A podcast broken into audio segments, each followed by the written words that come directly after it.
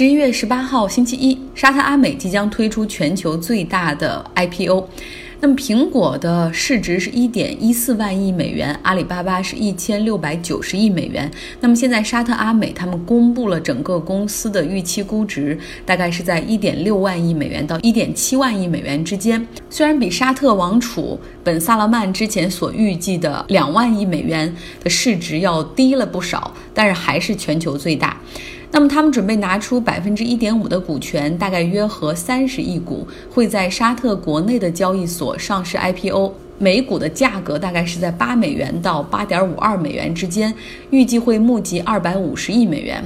此前，沙特王储本萨勒曼他的计划是。两万亿美元的估值，然后拿出总共百分之五的股权，在公开市场上募集一千亿美元的资金。但是后来因为各大金融机构对于沙特阿美的估值迟迟犹豫不定，认为他们的财务不够透明，有很多投资风险等等，所以现在估值也下降。而 IPO 也分成两步，第一步是现在。沙特国内上市，接下来在哪个外国市场上市，目前还是个问号。沙特阿美拥有全球最低廉成本的石油，为什么是低廉呢？一个是量大，然后容易开采；另外呢，就是油品的质量也很好，在炼化环节上不需要太多加工，就可以有很高质量的石油。那么又因为沙特本国的市场容量有限，所以沙特阿美又是全球最大的石油出口公司，它也被认为是全球最赚钱的公司。像今年一到九月份，它所公布的利润是六百八十亿美元，超过了苹果去年一年的净利润。不过，又因为沙特和伊朗地缘政治的紧张，沙特石油设施被炸，也导致沙特阿美公司的利润在被炸的当月下降了百分之三十。所以，投资者又看到了沙特阿美财务和盈利的脆弱性。另外，像沙特阿美的估值，更多也要考虑到国际油价以及全球经济的。如果全球经济增长放缓，那么对于原油的需求量会下降，到时候油价也会下降，那么沙特阿美的估值有可能会不得下滑。波音737 MAX 的技术故障真的给了美国航空管理局 FAA 敲醒了警钟。他们目前正在考虑要改变监管方式。现在呢，对于飞机制造商，基本上是飞机设计好了，造出来之后，他们提交材料和安全数据给 FAA 来审核，甚至有要有一些试飞的数据。那现在 FAA 希望能够在飞机设计之初就介入到监管。还美国航空管理局的观点是，飞机制造商倾向于认为。只要在机器辅助之下，飞行员就几乎无所不能，可以在迅速短时间内做出反应，或者按照说明书和程序手册找到应对办法。但实际上，很多情况并不现实。监管部门需要从设计的阶段就来确保一款新机型的可靠性，就像。737 MAX 机型一样，如果不是出了飞机的事故，可能很多设计的细节和性能的缺陷是没有办法暴露出来的。现在 FAA 准备借着波音的这个事件来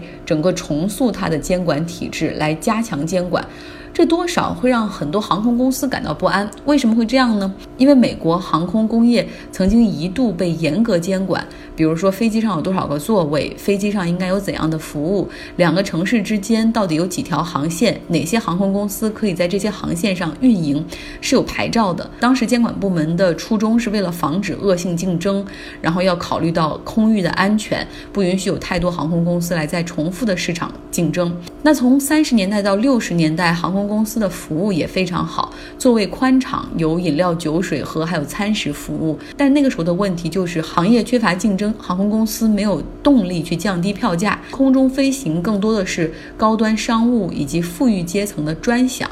不过到了七十年代，随着原油危机，油价大幅上升，导致航空公司成本攀升，一些小的航空公司有点无力支撑了，而他们所运营的一些航线也面临着停摆。这个时候，美国政府担心有一天美国航空工业也会变得像美国铁路一样低效率，需要大量的政府补贴才能够维持运营、保证飞行的话，那么实在太得不偿失了。再加上政府也意识到，只有开放竞争才能够提高效效率、降低成本，让更多的消费者获益。于是，在一九七八年通过了航空去监管法案，确定了空管部门要将注意力放到安全和空域的监管上，而航空市场就留给大家自由竞争吧。自那之后，市场竞争激烈，票价大幅下降，但是同时呢，飞机上的机上服务也越来越少，座椅的空间也越来越小。那么，有些航空公司现在甚至对手提行李也要收费。美国前总统奥巴马在周末出席一个活动的时候，谈到2020年的总统选举，他说大部分美国人还没有准备好这个国家要进行全面的改革。言外之意就是，如果想击败特朗普的话，民主党到时候的那个总统候选人不能太左。也就是像伯尼桑德斯、伊丽莎白沃伦所提倡的，推行免费大学教育、全民医保、征富人税这样的观点，在最终大选的时候，可能很难赢得中立选民或者摇摆州的支持。之前好像给大家讲过那个例子，我有一个同学，他属于那种摇摆的选民，他非常不喜欢特朗普。他说，如果是拜登和特朗普最终去 PK 的话，他会选拜登；但如果是伊丽莎白沃伦或者伯尼桑德斯，与特朗普 PK 的话，他最后会选特朗普。又知道，像美美国大选，最终一个州的选票是赢者通吃嘛？谁能获得这个州超过百分之五十的选票，就将所有的选举人票都投入一一个总统候选人的计票数中。最终，其实能够影响美国大选的，往往是那些摇摆州，比如说俄亥俄州啊、佛罗里达州啊这样的州。所以，这样的州。的摇摆选民、中立选民，他们会选谁呢？谁的观点更能打动他们？比较偏左的，还是比较中立的呢？那么到现在为止，其实前总统奥巴马还没有选择一位总统候选人去 endorse，就没有选择一位就为他去站台，公开表示我支持哪位总统候选人。现在美国民主党有总共有十八位总统候选人，这还没有算上极可能加入到民主党阵营去参加竞选的前纽约市长、媒体大亨。布隆伯格。民意调查的前三位是拜登第一，但他的支持率在下降；伊丽莎白沃伦他的支持率在上升，他排第二；伯尼桑德斯排第三。那么另外其实还有两位，一会儿我也会说一下。一位是皮特布里吉特，他的支持率在上升，非常年轻，三十七岁。那么另外一位是华裔候选人安德鲁杨，他呢最开始被认为非常不被看好，可能会是最早退出竞选的几个人之一。但实际上他支持率却大概现在上升到从原来过去的可能支持率垫底，上升到现在的支持率可能排在第十左右。先来说七十六岁的拜登，他是奥巴马政府时期的副总统，也是 moderate 民主党人的代表，也就是那些温和派。他提倡改革要一小步一小步进行，主要的竞选口号就是要反特朗普，因为特朗普担任总统伤害美国太多了。他说医保上 Obamacare 医保法案来继续扩大，扩大低收入群体的免费医保范围，然后要为失业的人提供补助和就业培训，算是小修小补。他也把自己看成是奥巴马政策的延续。那么第二位说说七十岁的伊丽莎白沃伦，她过去是哈佛大学法学院的教授，她的专业特长是破产法。那二零零八年美国金融危机的时候，让他看到了大金融大资本是如何利用规则 too big to fall，就是大而不倒，然后去政府没有办法，必须要用纳税人的钱去帮他们渡过难关。而最后，整个国家还沉浸在后金融危机的衰退的时候，金融高管们又可以享受着每年几百万美元的分红。他也看到了大的医药公司是如何从医保体系中赚得大量的钱，而又用这些金钱去撬动政治利益来保护他们的蛋糕。美国有全球最好的医疗资源，但也是发达经济体中唯一一个没有全民医保的国家，同时又有全球最贵的医疗费用。生一次病很可能让一个家庭彻底破产，所以伊丽莎白·沃伦提出的改革是要让美国拥有与加拿大、英国甚至我们国家一样的全民医保体制。届时，有这个国家作为强大的后盾，可以代表所有的公民和大医药公司进行谈判，那么就能够有效地降低医疗费用。不过要改变这个机制，至少需要二十万亿美元。伊丽莎白·沃伦告诉选民们说：“钱他们不用担心，因为钱只会对富人增税，是那一部分人来出。另外呢，他还要取消四千二百万美国大学生的助学贷款，取消美国的游说机制，以后就不允许大企业通过金钱游说去影响政治。另外，他还要拆分大的科技公司、大银行。说实话，我对于他的。”改革政策 policy 非常的激动，因为美美国真的需要一些 progressive 的改变才可以。这个国家才有二百多年的历史，但却如此害怕改变。很多人认为 founding father 那些国父们所写的宪法就是完美的，美国就应该按照那些一直运转。其实很可笑，对吧？尤其是对于我们一些其他国家有上千年历史的国家来说，时代的车轮是向前转的，没有人可以停止它。Bernie Sanders，他和沃伦的想法大致一样，只不过呢，沃伦有更多的政策细节公布，比如说钱从哪儿来呀，应该怎么样按阶段的去征税等等。那再说说那个华裔的，长得很像黄渤的总统候选人安德鲁杨，他没有任何的执政经验，是科技创业者出身，entrepreneur。他有很好的一个想法，是 universal basic income，也就是全民基本工资。他认为每个人每个月都应该有一千美元的基本工资，这些工资可以给一个人提供尊严、提供安全保障，让他们可以去干自己喜欢干的事儿。然后他的观点就是真的很科技行业的 entrepreneur 的那种观点。他认为美国失业的原因不是全球化，不是自由贸易，不是中国，而是技术所导致，因为自动化取代了劳动力。而总有一天，AI 和自动化会取代所有的岗位。与其像特朗普说的那样 “Make America Great Again”，就是要把工厂都召回来，还不如说给大家发这种基本的工资，让每个人去寻找他的特长和兴趣，生活的更幸福一点。所以他的口号是 “Make American Think harder，mah。他的这个政策在在中西部地区很受欢迎，也就是那些工厂制造业受冲击最强的地区。那么还有一位候选人，我今天要说一下，他是皮特·布利吉特，他的支持率上升的很快，现在在像爱德华州，他的这个支持率是最领先的。他三十七岁，是印第安纳州一个小城市的市长。印第安纳州是比较偏保守的州哈，那他呢能够在那个城市当市长，就说明他的这个观点能够比较迎合这种。有点偏保守，同时偏中立的选民。他参加过阿富汗战争，退伍之后回到老家，当时受到奥巴马当选总统的感召，开始从政。他是一个。Openly gay，有自己的丈夫。刚开始参加竞选的时候，他的政策倾向也偏向于 progressive 的那些政策。他曾经说过这样的话：说如果我们民主党如果进行细小的改革的话，那么共和党人会批评我们根本没有作为；如果我们进行大的改革的话，共和党人又会说：你看他们在搞拉美社会主义那一套。然后当时这个 Peter 就说：让这些人去说吧，我们要做一些真的能够推动美国前进的事情。所以当时他还是很 progressive，但是后来呢，从这个竞选策略来说，他如果按 progressive 拼不过沃伦和伯尼桑德斯，于是他逐渐的把自己的立场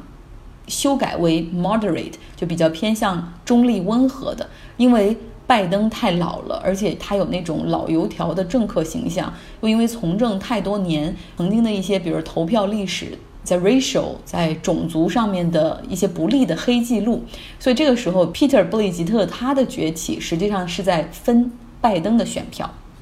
现在前纽约市长麦克布隆伯格，他准备加入到民主党竞选大本营中去竞选的话，他认为自己也会是一个 moderate，就比较温和派的选项。布隆伯格决定拿出一亿美元，然后去用于反对特朗普阵营，然后来投放一些广告。他的广告都定向投在那些。呃，保守州和摇摆州，像亚利桑那州、密西根、宾夕法尼亚、威斯康辛，然后对选民们进行投放。有趣的是，这些广告中都不会主动去宣传布隆伯格本人，而是会宣传怎么样特朗普是在是怎样在伤害这个国家。在美国民主党初选的这个过程中，不论是哪一个候选人，他们其实都向选民们传递着各种各样的想法。究竟谁能赢得大选，现在真的很难预测。像伊丽莎白·沃伦、伯尼·桑德斯，甚至皮特，甚至安德鲁·杨，大家所给出的那些他们一些政策的想法，在不同的人的群体中可能会去开花。